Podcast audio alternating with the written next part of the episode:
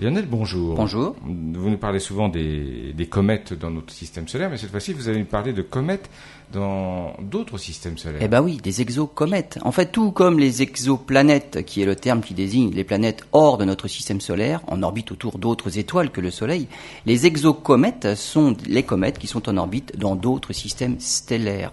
On connaît plus de 4000 exoplanètes maintenant. On vient seulement de découvrir les trois premières exocomètes. C'est autour d'une étoile de la constellation du peintre, Beta Pictoris, que les astronomes ont pointé leur télescope. Depuis 35 ans déjà, Beta Pictoris est connu pour son disque de poussière. C'est une jeune étoile située à 63 années-lumière du Soleil. Une étoile de seulement 23 millions d'années, à comparer aux 5 milliards d'années de notre Soleil.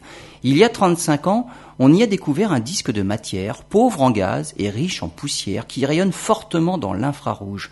Un disque de poussière dans lequel doit pouvoir se former des planètes et d'autres corps, des astéroïdes et des comètes, comme cela s'est passé dans notre système solaire au tout début de sa formation.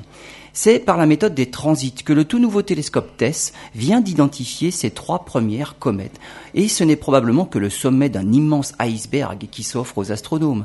En observant le nombre de comètes dans différents systèmes stellaires, ils s'attendent à ce que le nombre de comètes soit d'autant plus bas que l'étoile est âgée. Cette étude liée à l'âge de l'étoile permettra de mieux comprendre les étapes de la formation de notre propre système solaire.